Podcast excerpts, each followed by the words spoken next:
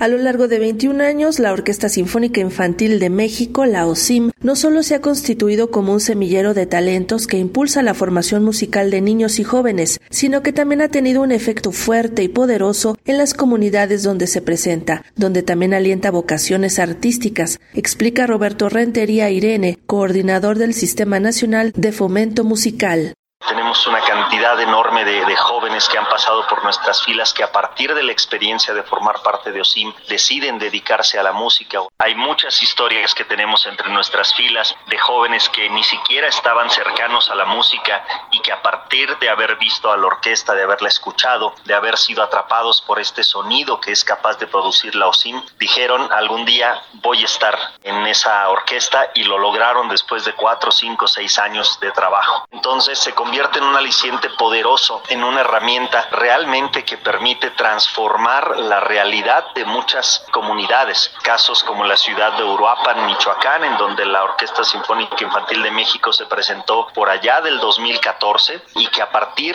de ese momento, cuando no existía absolutamente ningún otro proyecto musical, la propia comunidad le exigió a las autoridades un proyecto similar y a la fecha tienen dos orquestas sinfónicas juveniles por el simple hecho de haber escuchado escuchado a la OSIM en el cine de su ciudad. Es decir, sí es un programa que tiene un impacto muy fuerte, muy poderoso. La OSIM realiza actualmente una serie de conciertos con los que ha visitado las ciudades de Pachuca, Tlaxcala y Puebla. Hoy se presentará en el Auditorio Sentimientos de la Nación en Chilpancingo Guerrero, el sábado en el Teatro Narciso Mendoza de Cuautla, Morelos, y el domingo cerrará su gira número 31 en la Ciudad de México. 127 jóvenes este año. Resultaron seleccionados entre más de 500 postulantes y con un nivel altísimo. Verdaderamente la orquesta ha llegado a presentar los primeros conciertos. Con 1.601 personas que presenciaron el, el, concierto inaugural en Pachuca Hidalgo en el Auditorio Gota de Plata y en Tlaxcala tuvimos más de 600 personas de público en un Palacio de la Cultura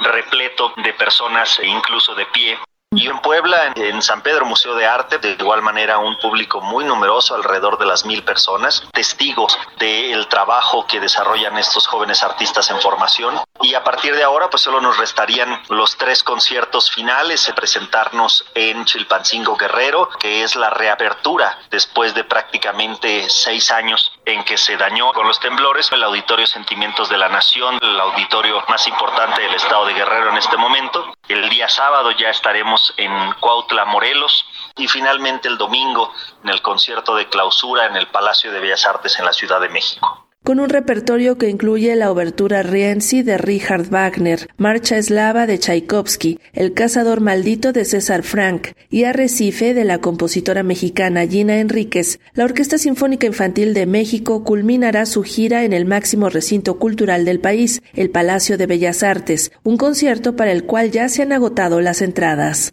Para los chicos es una oportunidad increíble el poder presentarse en este recinto, el más importante de nuestro país. Por supuesto que da nervio de todo artista que se va a enfrentar a un escenario, pero ellos a lo largo de los conciertos van adquiriendo tal madurez que llegan al Palacio de Bellas Artes y aunque para el 90% de ellos sea la primera vez que se van a presentar en este recinto, tocan como si hubieran presentado ahí conciertos hace muchos años, ya con una solvencia, con una madurez, con una soltura increíble. Es presentarle al público un programa musical, un repertorio muy exigente, muy atractivo, en este caso de la maestra Gina Enríquez. Esta obra en particular, Arrecife, un poema sinfónico dedicado a todos los corales y los arrecifes del mundo que se encuentran en peligro de extinción por el calentamiento global y la intervención del ser humano. Y es la finalidad de generar conciencia de la importancia que tiene el cuidado del medio ambiente. Para Radio Educación, Sandra Karina Hernández.